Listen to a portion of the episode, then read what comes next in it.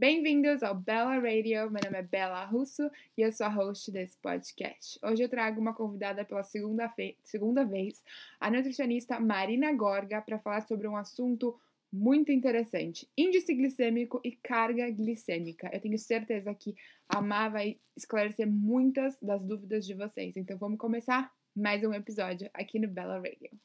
Muito obrigada por estar novamente no Bella Radio, mas é sempre um prazer ter você aqui conosco. Imagina, eu, eu que tenho prazer de estar aqui com vocês. É, bom, vamos então começar já com o assunto sobre índice glicêmico. Eu quero que você explique, primeiramente, o que é índice glicêmico.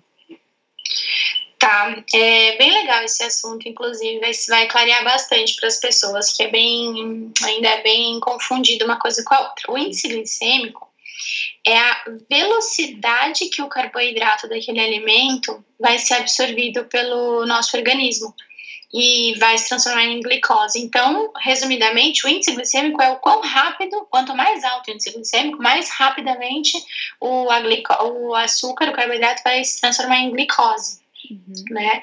E aí vai estimular a insulina pelo pâncreas e vai dar o famoso pico de insulina. Isso é o índice glicêmico.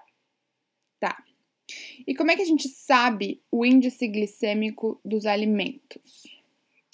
É, empiricamente, a gente consegue imaginar que quanto menos fibra, né, maior vai ser o índice glicêmico. Então, uma tapioca que não tem fibra nenhuma, por exemplo, ela vai ter um índice glicêmico maior do que uma maçã, né? Uhum. É, mesmo na porção contendo a mesma quantidade de carboidrato, o índice glicêmico vai ser diferente. Uma forma mais fácil é a gente pensar nas fibras.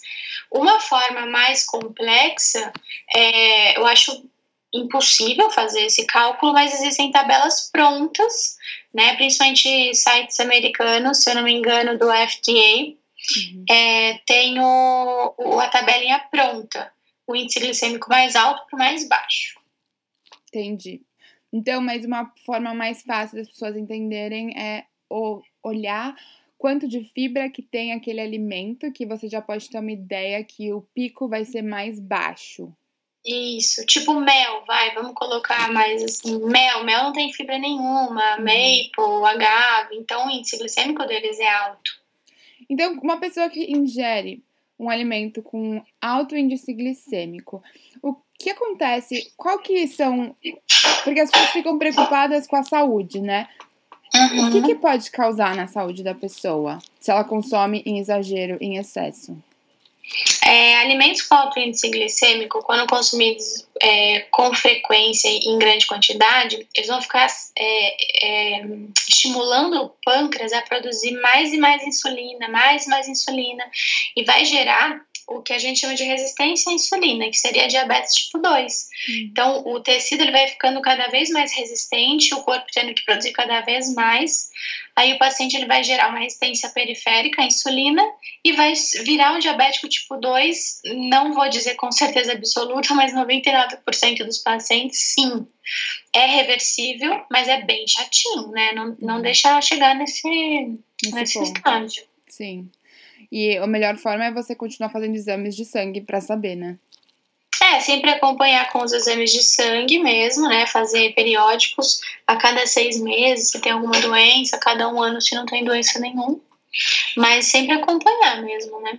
E ficar atento na alimentação. A gente sabe se a gente está fazendo besteira, se a gente está comendo tapioca com mel, uhum. ou se a gente está comendo ovos mexidos com qualquer outra coisa, uma batata doce. A gente sabe disso, né? Exato. Agora, uma coisa que confunde muitas pessoas é o índice glicêmico e a carga glicêmica. Qual que é a diferença disso no alimento? Tá, eu acho até que eu já passei por cima no comecinho aqui, eu falei que, que a, a quantidade de carboidrato é a mesma, mas a velocidade é diferente, né? Uhum. Então, a carga glicêmica é exatamente isso, é a quantidade, é quantos, vamos dizer assim, quantos gramas de carboidrato é, o alimento contém, né? Não, é, não mede velocidade, é só quantos gramas por 100 gramas daquele alimento é o carboidrato. Tá, isso seria a carga glicêmica do alimento. Uhum. E para deixar bem claro que 100 gramas de batata doce não são 100 gramas de carboidrato. De carboidrato, exato. Tem que deixar isso bem claro também. Isso é, isso é um, um erro que a gente vê bastante, até quando começam você tem até mais propriedade para falar disso do que eu, mas quando começam a fazer a flexible, eles não, não, não entendem que comer 100 gramas de batata é que quando usa o aplicativo, aí vai descobrindo aos poucos, mas não é 100 gramas de carboidrato, então dá uma bugada no cérebro, né? Sim. E para diminuir a carga glicêmica, quais seriam as combinações ideais dos alimentos? Na verdade, o que a gente quer diminuir na, na dieta é o índice glicêmico, né? Para combinar os alimentos, mesmo que eles tenham a mesma quantidade de carboidrato, é, uhum. eles vão ter um impacto menor. Então, assim, uma dieta com menor carga glicêmica seria uma dieta mais low carb. Tá.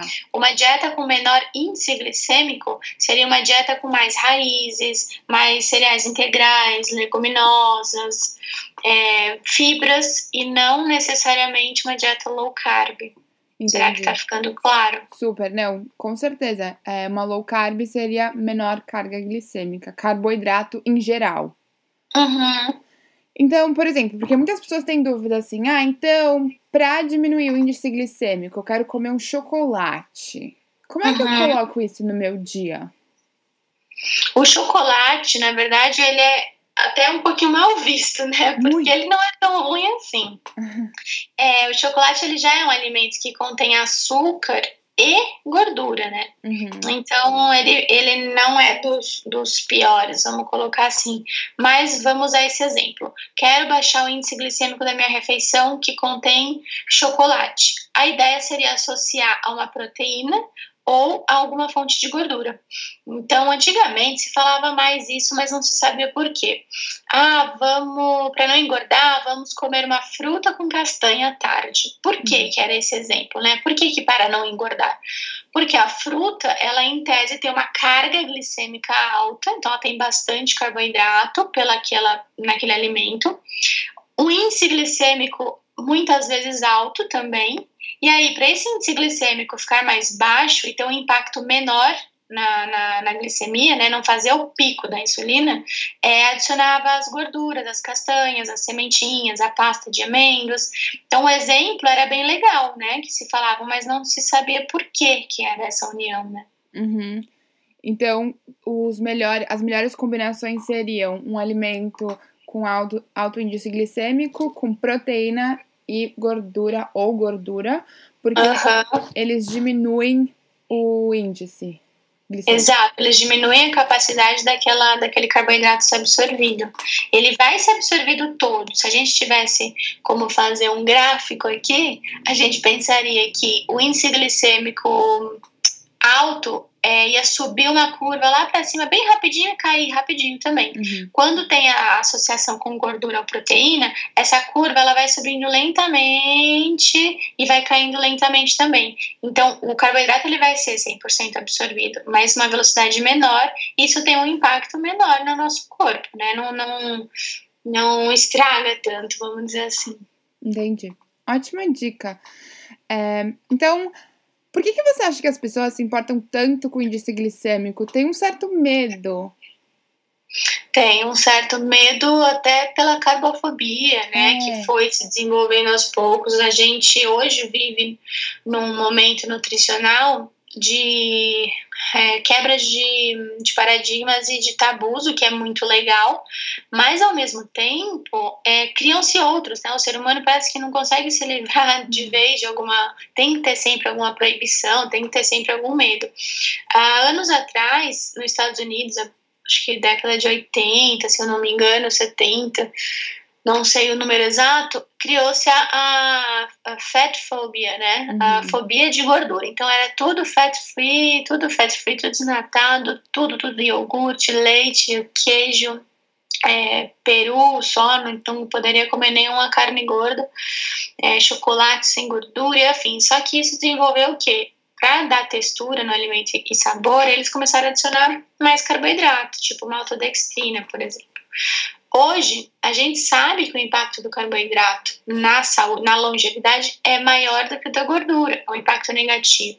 Uhum. Então, uh, na hora que a gente divulga essa informação, a gente, nós nutricionistas principalmente, é, temos que tomar cuidado para não criar essa carbofobia, porque o carboidrato, ninguém vai ficar doente comendo fruta e batata, ninguém vai ficar doente. Uhum. Mas é óbvio que se a pessoa ela come uh, em quantidades grandes bolo de cenoura, brigadeiro, uh, ah, M&M's, sei lá que mais, uhum. pão refinado, farinha, bolacha, é lógico que ela vai ter um problema de saúde. Por quê? Porque além da qualidade do carboidrato ser ruim, ela está comendo em grandes quantidades. É viciante esses alimentos, né? Ninguém é viciado em, em abóbora. As pessoas elas têm compulsão alimentar com alimentos processados, que vicia.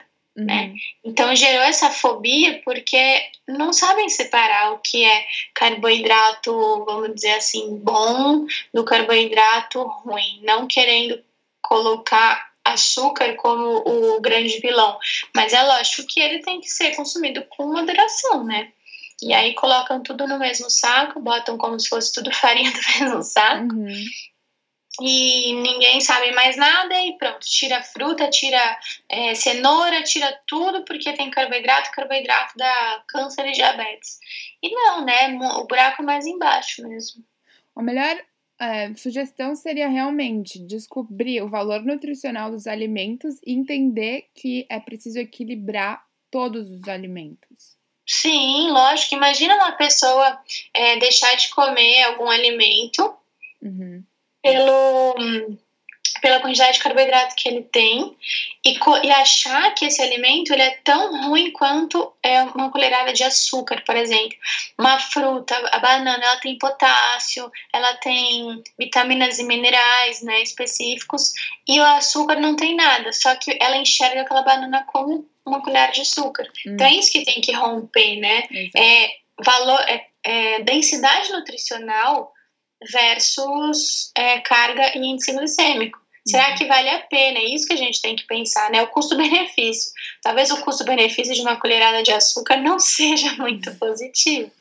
Mas às vezes é, comer um chocolatezinho que a pessoa está com vontade, sim. E qual o problema, né? Exato. Eu acho que é, é mais ou menos por aí que a gente tem que caminhar.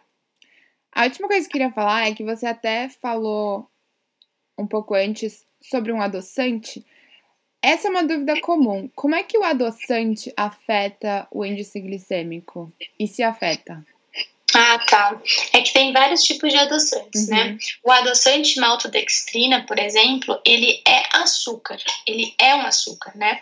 Então, ele vai ser absorvido como açúcar mesmo. Então, diabéticos, diabéticos, por mais que aqui no Brasil a Associação Brasileira de Diabetes, a ABD, ela aprova produtos com maltodextrina para diabéticos, isso, na minha opinião, é o maior crime que pode existir contra a saúde de alguém, porque é açúcar, ponto final. Tá? Uhum. Agora, outros adoçantes tipo sucralose, aspartame, é, estévia, eles não têm um impacto na, na, glicemia, eles realmente não aumentam. E se aumentam é de uma forma muito, muito sutil, muito mesmo, a gente nem considera. Uhum. O que está mais em, em, alta são os polióis, né? Xilitol, eritritol, maltitol. Cada um desses é absorvido numa quantidade. Então, o xilitol ele é absorvido, acho que 60%, 50%. Então, ele vai ter um impacto metade, né? Ele uhum. vai ter impacto, mas metade pela absorção dele. Já o eritritol, como ele não é absorvido pelo corpo, ele não vai ter impacto. Então, cada um tem a sua particularidade dos polióis. Já o, a maltodextrina ela é vista como açúcar e os adoçantes mais antigos eles não têm impacto na glicemia, eles têm impacto é, na questão da saúde mesmo, né? É, mutação de células cancerígenas, permeabilidade intestinal, mas não é o aumento do açúcar no sangue. Entendi. Nossa, ficou super claro. Eu acho que a gente cobriu tudo. Que bom, eu achei que eu tava ficando um pouco confusa.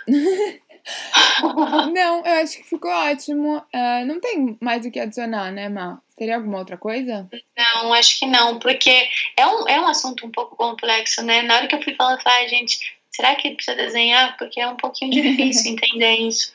Mas se você achou que ficou claro, ótimo, porque não tem o que adicionar mesmo. Eu acho que a gente abordou o índice, a carga, é, acho que exemplos, né? Uhum. Tirar um pouco do, da fobia e. Exato. Acho que foi. Muito obrigada, Má, adorei. Ah, imagina. Ah, que bom que eu consegui falar com você hoje. Verdade.